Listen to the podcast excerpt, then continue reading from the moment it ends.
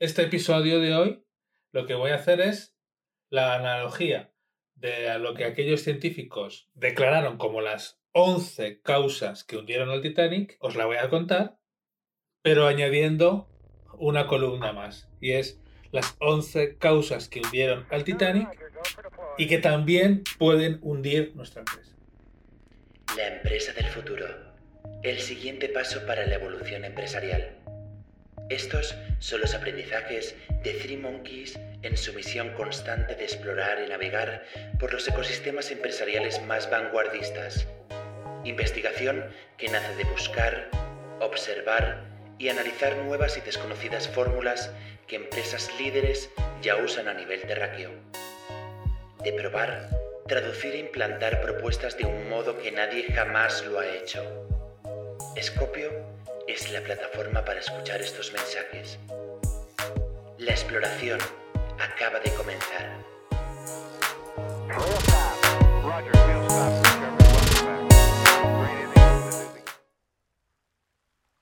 Hola, ¿qué tal? Encantado de que estés aquí en otro episodio de Scopio. Llevo tiempo pensando en cómo contaros esto, pero eh, fue el otro día cuando viendo un documental por televisión me vino una inspiración eh, creo que muy adecuada para los tiempos que corren.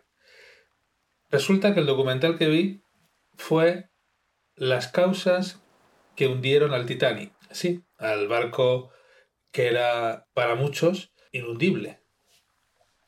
Pues bien, un conjunto de científicos se ha parado a analizar eh, post-mortem las causas de la tragedia y han ido paso por paso viendo cuáles fueron las principales causas, ya que no fue solo una causa, sino que parece ser que fue la acumulación de varias desdichas.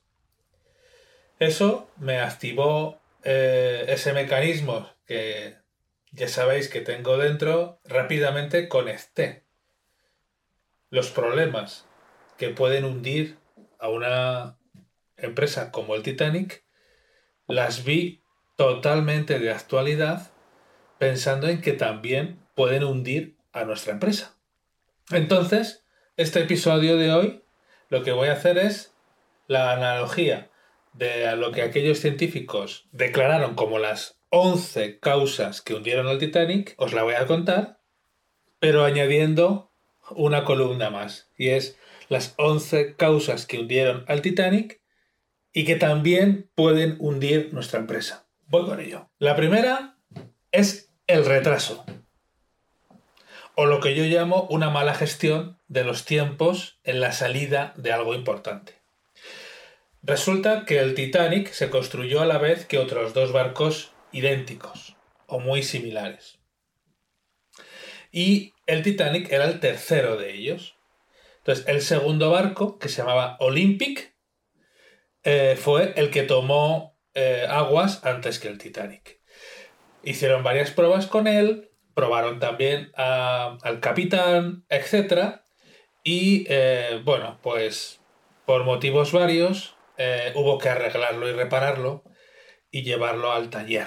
¿Qué ocurre? Que el dueño de la empresa de los barcos estaba muy contento con el resultado de ese primer barco que habían sacado a flote, el Olympic y en lugar de atender la fecha de salida estimada para el Titanic, decidió cambiar la prioridad y arreglar ese otro barco para que siguiera, digamos, dando visibilidad de, la grandiosidad de su empresa y marcando tendencia, que era un poco lo que buscaba en aquel momento.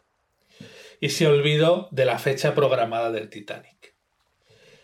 Este barco, como en aquella época, como es normal, una gesta de, taller de este calibre, pues no estaba en todos los, en todos los eh, embarcaderos. Entonces tuvo que ocupar la plaza que estaba ocupada por el Titanic o prevista para el Titanic y eso provocó que hubiera como unas seis semanas de retraso sobre la salida del Titanic. ¿Qué ocurrió con esa, eh, eh, en principio, decisión eh, tonta, que no venía a ningún sitio. Pues que con esos, esos dos, tres meses de decalaje se enfrió el, el mar, se enfrió, se enfrió el océano y provocó que las aguas por las que iba a hacer la travesía el Titanic se bajara la temperatura considerablemente. Ahí lo dejamos. Aunque lo de bajar el agua a las temperaturas, ya sabéis por dónde voy. Esto asociado a este primer punto o este primer error asociado a cómo este error también puede afectar a nuestra empresa, pues la analogía aquí es estamos priorizando temas que consideramos muy importantes, muy urgentes, y nos estamos olvidando de la importancia que tiene el atender tareas o asuntos, o en este caso la salida de nuestros productos, la salida de nuestros servicios, o la salida de alguna notificación que queremos hacer hacia afuera, no la podemos despriorizar. Necesitamos hacer un análisis muy, muy importante de los pros y los contras de las fechas y ser firmes, porque como ya veremos, esta decisión de llevar el barco a la travesía a aguas más frías, aparentemente no pasaba nada, pero estamos en un movimiento sistémico. Entonces, aparentemente no pasaba nada, pero sí que pasaba. Y lo vamos a ver más adelante. Error número 2. El exceso de velocidad. Este era el error más fácil de evitar. Pero dicho así por los expertos, fue el fruto de las ansias de velocidad por parte del capitán.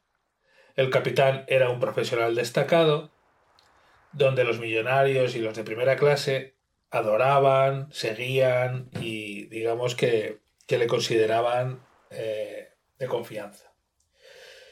Pero él, al ser un capitán destacado, pues tenía suerte y navegaba con barcos de, de muchas capacidades. Eh, y le gustaba darle cera.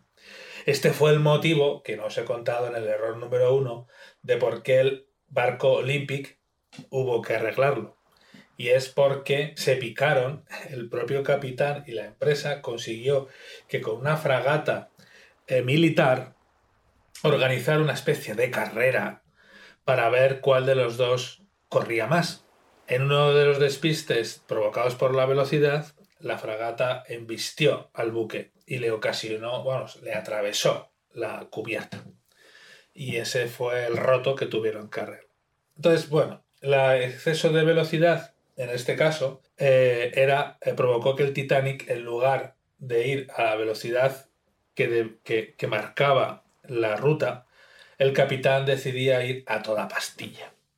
Entonces la travesía por las aguas gélidas el capitán decidió hacerlas por, con, una velocidad por encima de lo normal.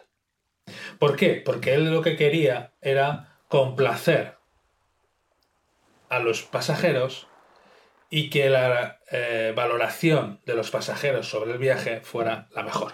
Columna para la empresa. ¿Por qué este error de exceso de velocidad también es crítico? Nos puede eh, hundir la empresa. Porque el exceso de velocidad nos hace precisamente eso, consumir más recursos de, los, de los que a lo mejor estamos capacitados para consumir. La velocidad hace que tengamos menos capacidad de reacción ante cualquier imprevisto y nos genera una, una niebla en nuestro cerebro que impide que tomemos decisiones, vamos a decir, racionales y nos dejemos llevar por, por esa sensación o esa invasión de la emoción que genera la velocidad.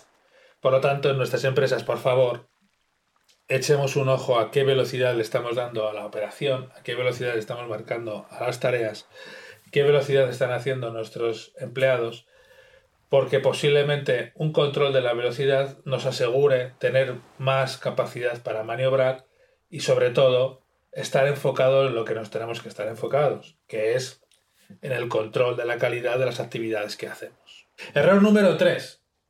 Fuego en las entrañas.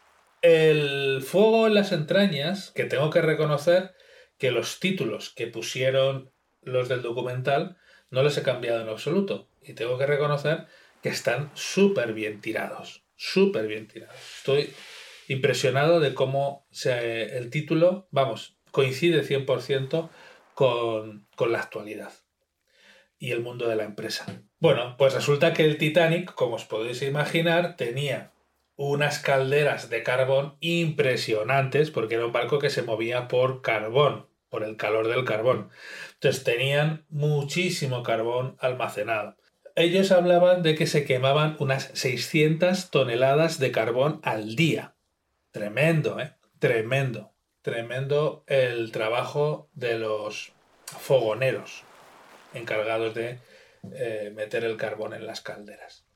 Bueno, pues para quemar 600 toneladas de carbón era necesario tener unas despensas de carbón gigantes. Entonces tenían muchos compartimentos, ¿no? El barco tenía muchísimos compartimentos donde se repartían las cargas de carbón.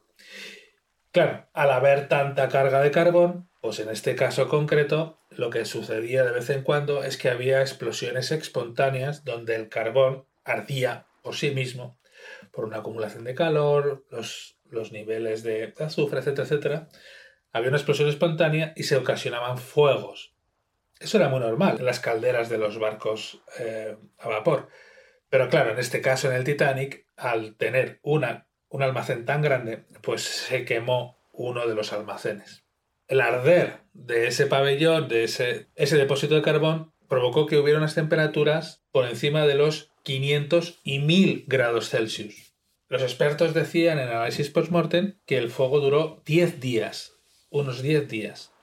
Pues imaginaros una sala eh, con paredes de acero ardiendo durante 10 días a una temperatura entre 500 y 1000 grados Celsius. Bueno, pues esto lo que provocó es que el barco estaba sufriendo un deterioro por el fuego del que la cubierta los capitanes no eran conscientes. Este es uno de los, de los, principales errores. La cubierta no tenía constancia de que abajo se estaba provocando un incendio. Pero es más, según dicen los expertos, el barco ya salió con el fuego en las calderas. Ya salió con el fuego. ¿Cuál es mi analogía aquí ¿Y por qué creo que el fuego en las entrañas también puede ser un error que haga que nuestras empresas se hundan?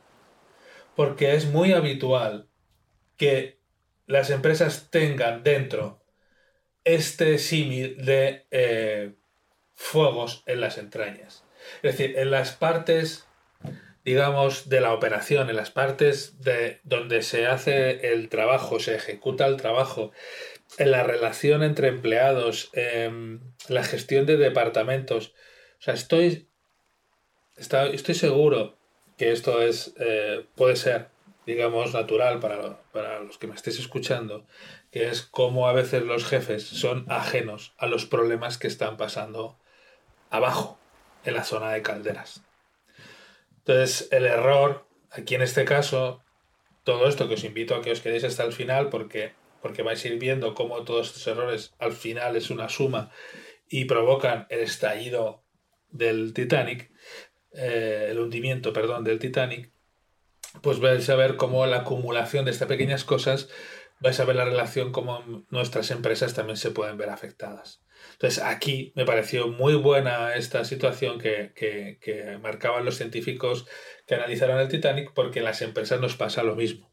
Eh, están esas calderas que nadie revisa de manera mm, habitual y se están provocando unos follones en los que parece que la alta dirección o la dirección se mantiene ajenos y no les tiene en cuenta. Cuarto error. Ellos lo llaman tres letritas de nada. bueno, ¿qué son estas tres letritas de nada?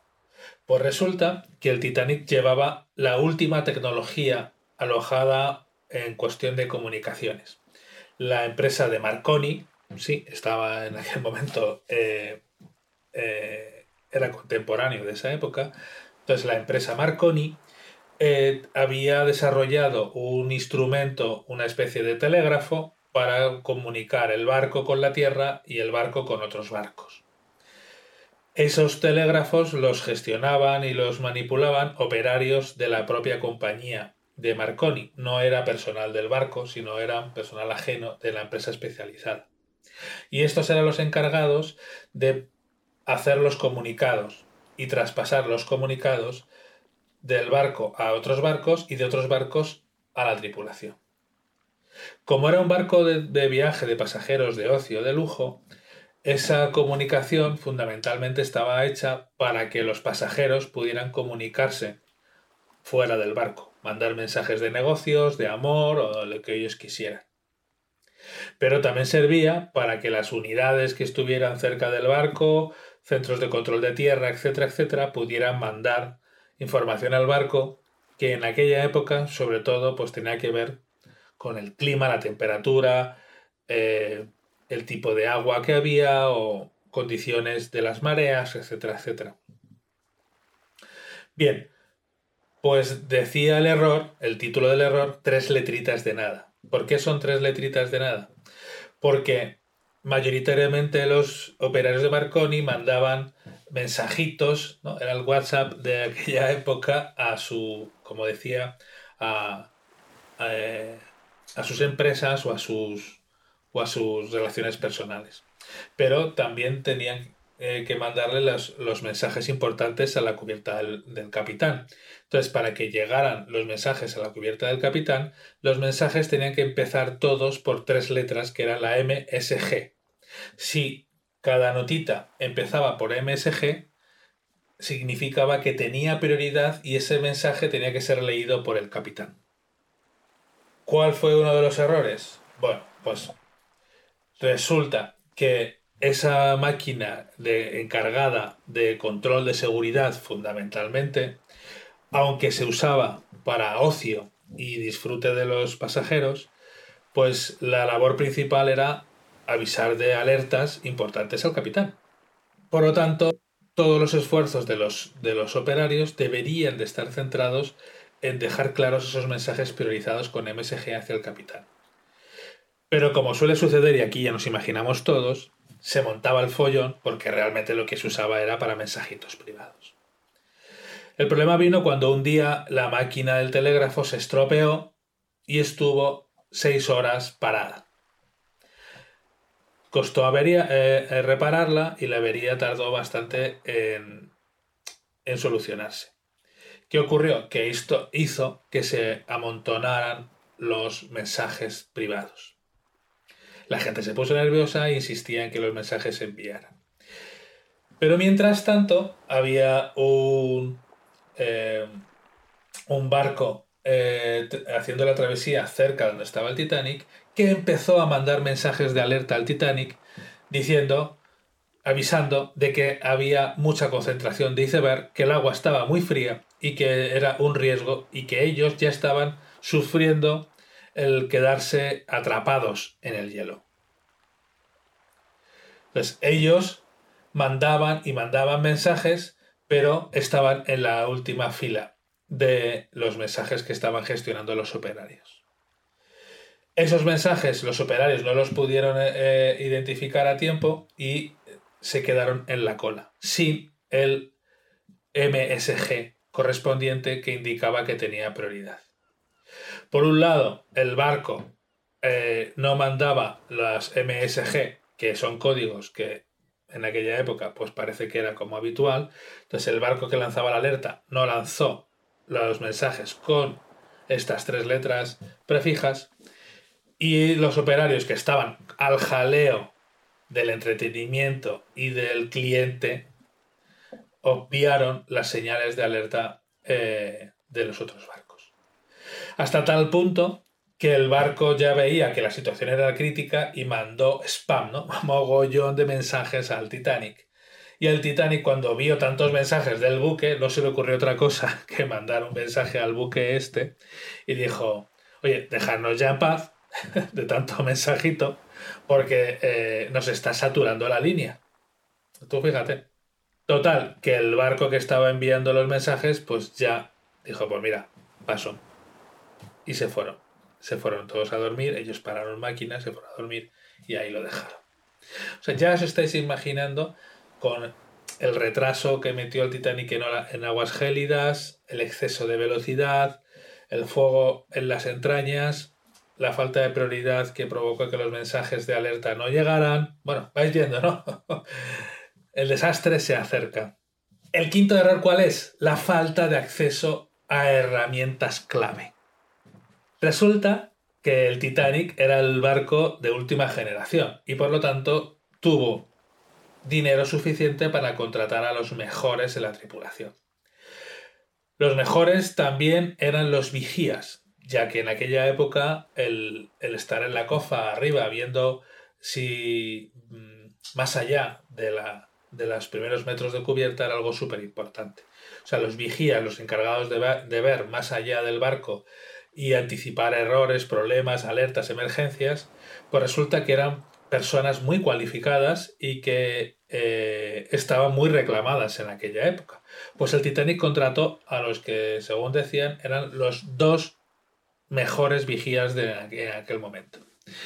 Los subieron a la cofa y eh, hicieron su trabajo. Claro, el problema vino cuando resulta que en la travesía, cuando las temperaturas del mar bajan, pues la temperatura del aire hace que tenga el aire diferentes presiones. Y estas diferentes presiones provocan una especie de niebla, de nieblina, que a, efectos del ojo humano genera ilusiones ópticas. Como cuando pasas un bolígrafo por detrás de un vaso lleno de agua, que lo veis que se deforma. Pues parece ser que la nieblina y el cambio en las, eh, las densidades del aire, las presiones del aire, provocaban estos espejismos, como los que suceden también en el desierto. Claro, esto es un problema, pero se puede solucionar porque, por lo general, los barcos tenían unos prismáticos especialmente preparados para estas situaciones, es decir, para ver con más precisión. Entonces, cuando los vigías fueron a echar mano de los prismáticos, vieron que la caja donde estaban los prismáticos estaba cerrada con llave y la llave no la tenían. ¿Dónde estaba la llave? Bueno, pues antes de, nos tenemos que ir antes de que saliera el barco del puerto. Parece ser que hubo unos problemas de, con diferencias eh, con, con la tripulación del Titanic. Los oficiales de la tripulación que iban a embarcar al barco, pues tuvieron ciertas diferencias y al final la dirección de la compañía decidió echarles. Bueno, pues les echó y resulta, y esto parece ser según los expertos que analizaron la situación, que es uno se llevó la llave de la caja de los prismáticos. Y cuando los expertos vigías necesitaron echar, eh, ir y coger los, prismáticos para ver con más nitidez y claridad el horizonte, pues encontraron que no lo tenía. Por lo tanto, se anuló la capacidad de los vigías de ver más allá del, de la punta de, la proa del barco. Analogía con nuestra empresa. Pues resulta que cuando, primero, aquí hay dos cosas. Primero, no nos sirve de nada tener a los mejores profesionales si no les dotamos de la herramienta precisa. Por favor, hay que revisar qué necesitamos y atender las necesidades de los profesionales en base a la disposición de recursos. Porque en este caso, por muy buenos que fueran los profesionales en, la, COFA de como vigías, pues vimos que sus capacidades se quedaron anuladas por falta de la herramienta. O podemos llamar también de la tecnología. Un buen jugador de pádel con una pala de pádel mm, muy mala, con, con con muy poco adaptada a sus necesidades, pues posiblemente pueda jugar, pero no hará un buen partido. En la escalada, las cuerdas tienen que estar al nivel. O sea, la tecnología, los recursos tienen que estar en línea de los mejores profesionales. A veces las empresas nos dedicamos a contratar muy buenos profesionales y nos olvidamos de lo importante que es también atender el mundo de, la, de los recursos, la tecnología y las herramientas que son necesarias para, para para hacer nuestra, nuestra tarea diaria. Y la segunda lectura que sacamos de aquí es que eh, todos aquellos elementos clave dentro de tu cadena de valor tienes que tenerlos controlados y monitorizados de tal manera que un despiste como el que alguien se lleve la llave no puede condicionar a toda tu cadena de valor. Las cadenas de valor de nuestros negocios tienen que estar custodiadas, vigiladas y monitorizadas de tal manera que haya los menos despistes posibles. Este ya era el 5 error del Titanic y como veis la cosa pintaba fea. De hecho ya estáis viendo, ya estáis viendo el, el desastre, como yo.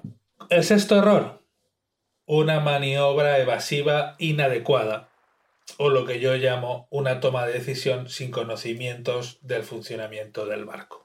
Ya estamos eh, muy cerca del problema, ya estamos muy cerca del enfrentamiento del Titanic, ya estamos a horas del enfrentamiento del Titanic con el iceberg. Resulta que, eh, como no, los vigías no pudieron ver con, con anticipación el horizonte, pues cuando y no escucharon los mensajes de alerta de los barcos que estaban encallados, el Colos Iceberg, el Titanic se vio de frente con los iceberg. Cuando los vio por primera vez, intentó hacer una maniobra de evasión. Resulta que este barco, todos los barcos, pues utilizan el timón para cambiar eh, la dirección de la navegación y girar. Bueno, pues el Titanic era de última generación de la época y además de tener esa pala en el timón, tenía como una especie de, de motor con unas aspas que le daba más, movía más agua y le daba más velocidad al giro. Por lo tanto, era capaz de girar más rápido. Claro, cuando el capitán y, y todos los oficiales tomaron la decisión de actuar, lo primero que hicieron fue parar las máquinas. Claro, parar las máquinas porque en principio al parar las máquinas evitaban que el barco avanzara propulsado hacia adelante. Entonces paraban las máquinas, pero ¿qué ocurrió? Que al parar las máquinas, la pala del timón se movía de manera estándar. No, no funcionaba el motor propulsado, las aspas propulsadas por el motor, que hacían que pudiera hacer los giros más rápidos. Por lo tanto, al parar las maquinarias, el barco hizo movimientos muy, muy lentos. Vamos, tan lentos que no hizo nada, que se quedó tal cual estaba. ¿Cuál es la analogía? ¿Cómo esto puede afectarnos al hundimiento de nuestra empresa? Pues algo parecido. Muchas veces tomamos decisiones sin entrar a analizar realmente cómo funciona nuestra empresa qué posibilidades tenemos de hacer los cambios, qué posibilidades tenemos de salir y sobre todo en confiar en todas las personas que nos pueden dar más visibilidad y más información sobre puntos críticos de nuestra empresa. Es muy normal que tomemos decisiones basadas en una intuición o en un pensamiento individual y cuando queremos coger resultados resulta que, que no hemos conseguido el movernos como nos hubiese apetecido o como creíamos que nos podíamos mover. Y esto es porque desconocemos en muchas situaciones cuáles son los elementos críticos que nos pueden hacer salir de una situación de como esta, de peligro o que no hace falta en una empresa tampoco hace falta hablar de peligro, pero nos puede pasar cuando queremos sacar algo al mercado, cuando queremos reaccionar ante una petición de un cliente, eh, ¿no? Dáselo ya, no tomamos una decisión sin saber lo que hay detrás y eso hace que luego la maniobrabilidad de nuestra empresa pues, se vea bastante reducida. Pasamos al error número 7. Remaches débiles. Pues resulta que el Titanic eh, estaba unido por cientos de planchas metálicas, como os podéis imaginar. Y esas planchas metálicas estaban unidas con más de 3 millones de remaches. La cifra me pareció increíble.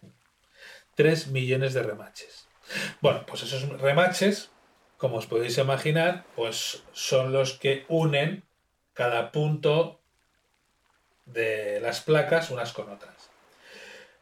Claro, para toda la cubierta en general, pues más o menos, pero cuando estamos tocando proa o popa, sobre todo proa, que sabéis que tiene esa forma puntiaguda, pues resulta que eh, de la mitad del barco hacia adelante, que es curva, pues las prensas hidráulicas que, hacían, eh, que metían los remaches, pues en esas posiciones tan curvas y tal, pues se veían difíciles de, de maniobrar. Por lo tanto, los remaches de las placas de, de la, del, del primer tercio del barco se pusieron mayoritariamente a mano.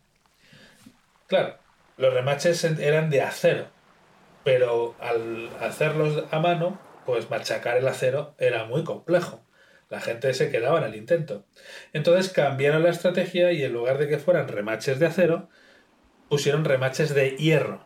Era más fácil de machacar, más fácil, ¿no? Eh, eh, se quemaba a una temperatura eh, menor, o sea, en definitiva era todo mucho más fácil de poner. Sí, era más fácil de poner, pero lo que provocó era que más de un tercio del barco, y sobre todo del tercio más comprometido, que es el de la por al delante, en lugar de tener los remaches super guays de acero, tenía remaches super cutre de hierro. Entonces, ¿por qué son super cutres? Porque, claro, el hierro aguanta peor las, los cambios de temperatura y cuando eh, se funde el hierro para hacer los remaches, pues genera lo que se llama la escoria. La escoria es el resto de metales, metalitos, que no logran fusionarse. Entonces, digamos que el remache tenía un corazón de hierro eh, bien hecho y luego tenía como unos rebordes hechos de, de, ese, de ese polvo de desechos que les recubría. Y eso penalizaba bastante su rendimiento a las temperaturas. ¿Qué ocurrió? Bueno, pues aquí ya eh, empezamos con el desastre.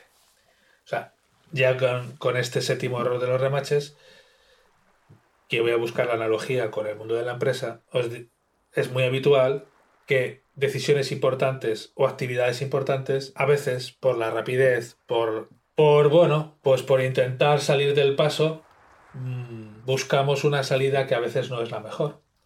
Y no echamos cuentas de lo trascendente que puede ser esa actividad para el resto de nuestra cadena de valor el poco cuidado de, elementos que parecen, bueno, de menores en nuestra cadena de valor, nos puede provocar que luego cuando, los, cuando nuestra cadena de valor se estrese y estemos a tope, pues veamos que hay algo que no falle.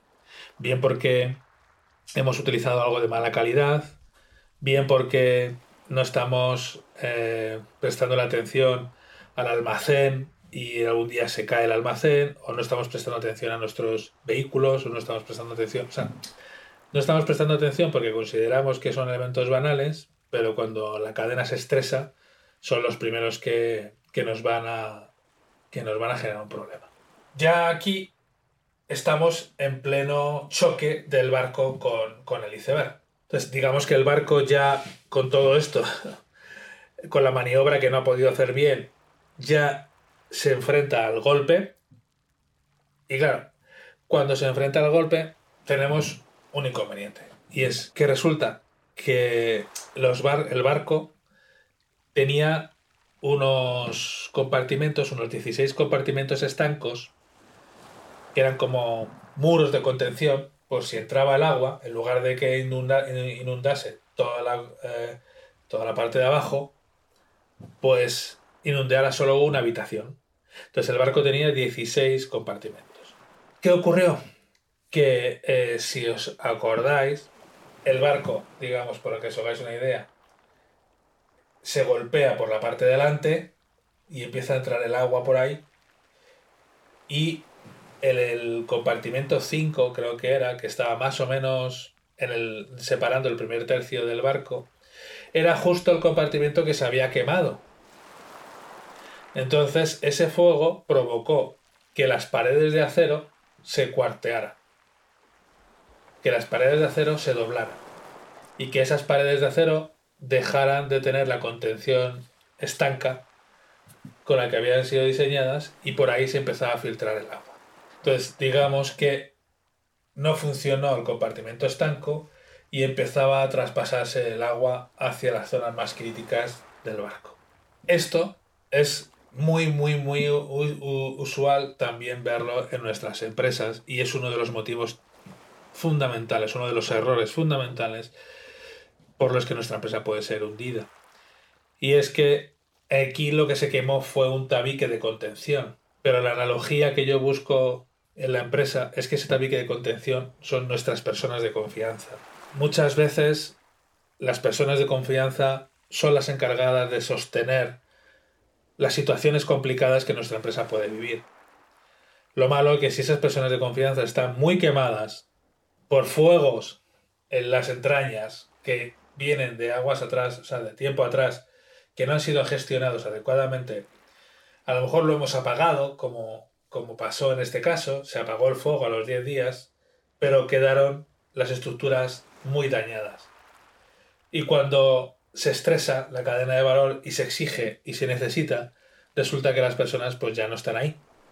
Ya no están con la misma intensidad o ya no están con el mismo rigor y la misma actitud.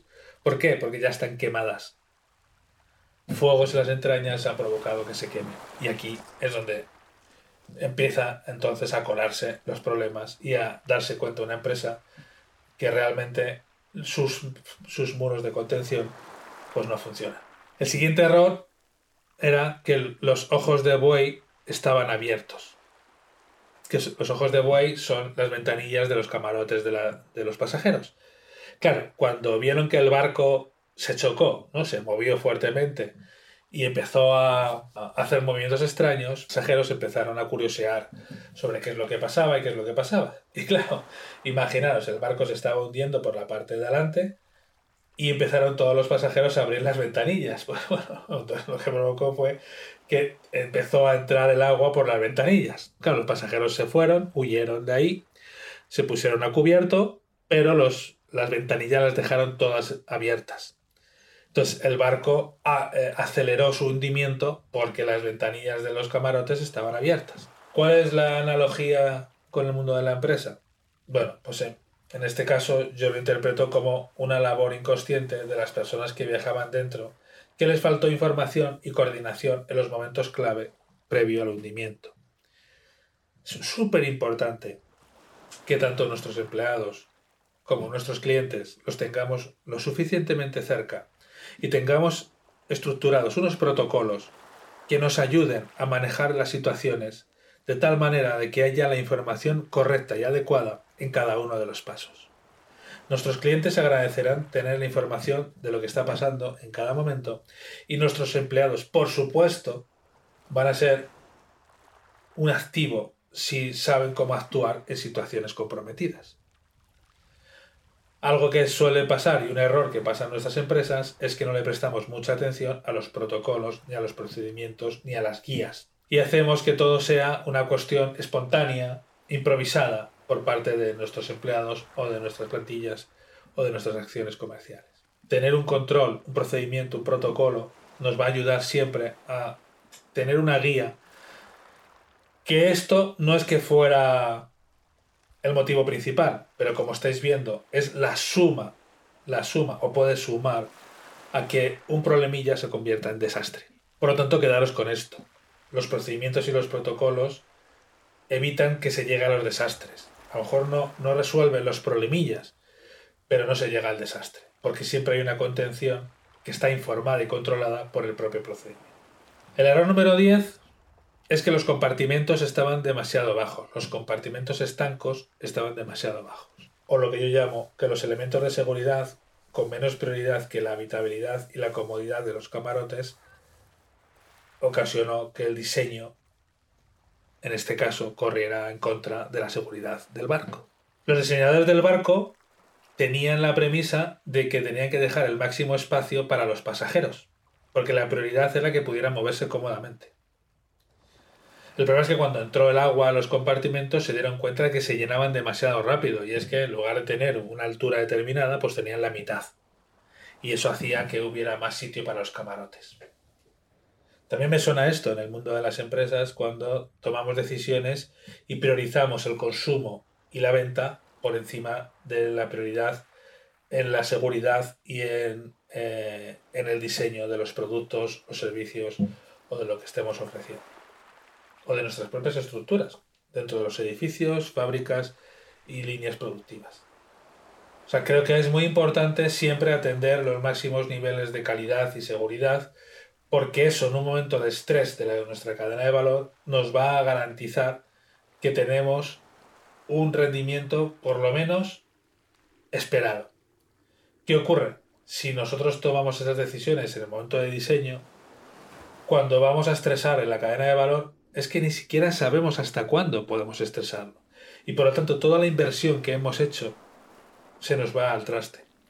Porque que entre un camarote más o un camarote menos, la diferencia es de, en este caso, de unos dólares o unas libras. Que se hunda el barco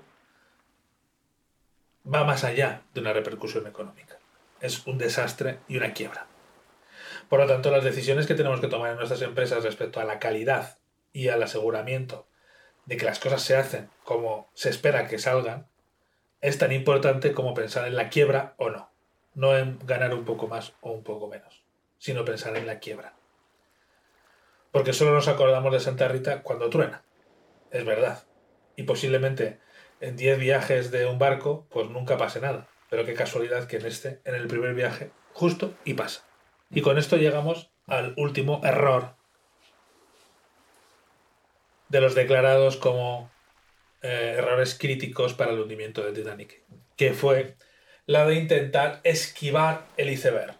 Sí, o sea, esquivar el iceberg fue otro error.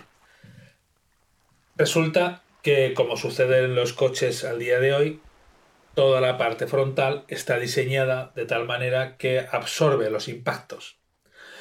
Entonces, aunque los coches se descojaringuen, resulta que están diseñados de tal manera que la cabina del conductor se vea lo menos dañada posible, aunque el coche se haga polvo. Bueno, pues este barco ya tenía este tipo de tecnología de materiales dentro de su eh, proa, la parte más adelante, y lo natural era que el barco tocara de frente el iceberg, porque al tocarlo de frente, todos los mecanismos de absorción del impacto hubiesen eh, actuado y hubiesen provocado que el barco se hubiese quedado quizás roto, fatal, pero no se hubiese hundido porque todos los mecanismos estaban diseñados precisamente para eso, ¿no? para que absorbiera el impacto, pero no llegara a hundirse. El tema es que el Titanic, parece ser, eh, yo esto lo he descubierto gracias al documental, gira porque no... La decisión del capitán y de, y de los oficiales de a bordo fue muy complicada porque, claro, la teoría te decía que te chocaras de frente contra el, iceberg, pero el componente humano, en este caso el cerebro, parece ser que le jugó, bueno, no sabemos si una buena o una mala pasada. Fue un error, aunque nadie les culpa de ello. Y es que, claro, por el miedo y el, el cerebro tomó ese impulso y giraron automáticamente eh, giraron para que en lugar de, generar un impacto frontal, pues fuera lateral. Y al ser lateral, lo que hizo el iceberg fue rasgar todo el lateral del barco, muchos metros,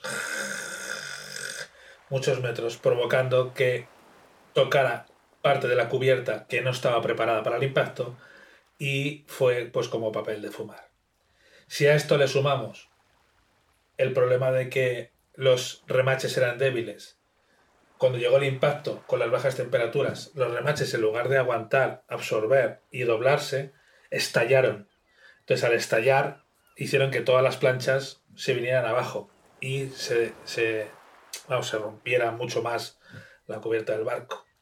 Si eso le sumas el deterioro por la parte quemada, pues resulta que todas las, las principales eh, el principal departamento estanco pues no funcionó y provocó que entrara muchísima agua. Entonces, en este error de esquivar el iceberg, eh, orientado al mundo de la empresa, y porque este error también nos puede hundir a nosotros, es porque tenemos que intentar evitar dejarnos llevar por un impulso personal.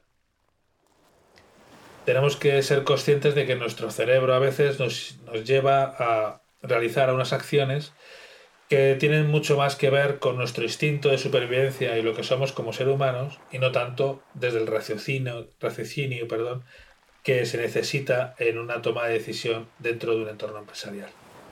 Por lo tanto, la monitorización, el, el, el, la racionalización y el buscar a veces ayuda en la ingeniería, la tecnología, la ciencia, pues nos puede ayudar, ya que muchas veces para mí es habitual el comentario, ya es que no sabía cómo hacerlo y lo hice así, ya es que me salió así.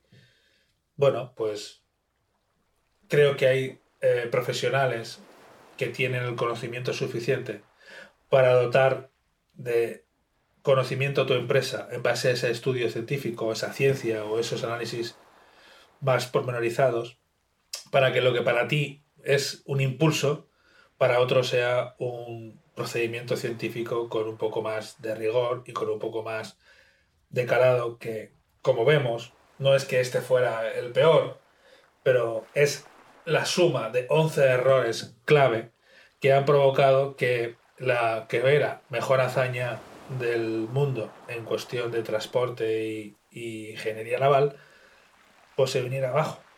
Eso sí, todo lo que sucedió ha provocado que todo el diseño de navíos y todas las decisiones que se han tomado relacionadas con, con la tripulación, la navegación y, y, las travesías de pasajeros, pues ha sido muy influenciada por, por lo que sucedió aquí. De hecho, algunas de las leyes del mar se han creado después de leer la experiencia del Titanic. Es decir, para la sociedad es algo interesante, igual que a veces para nosotros los empresarios, cuando nuestra empresa quiebra o va mal, pues tenemos una experiencia de vida muy importante.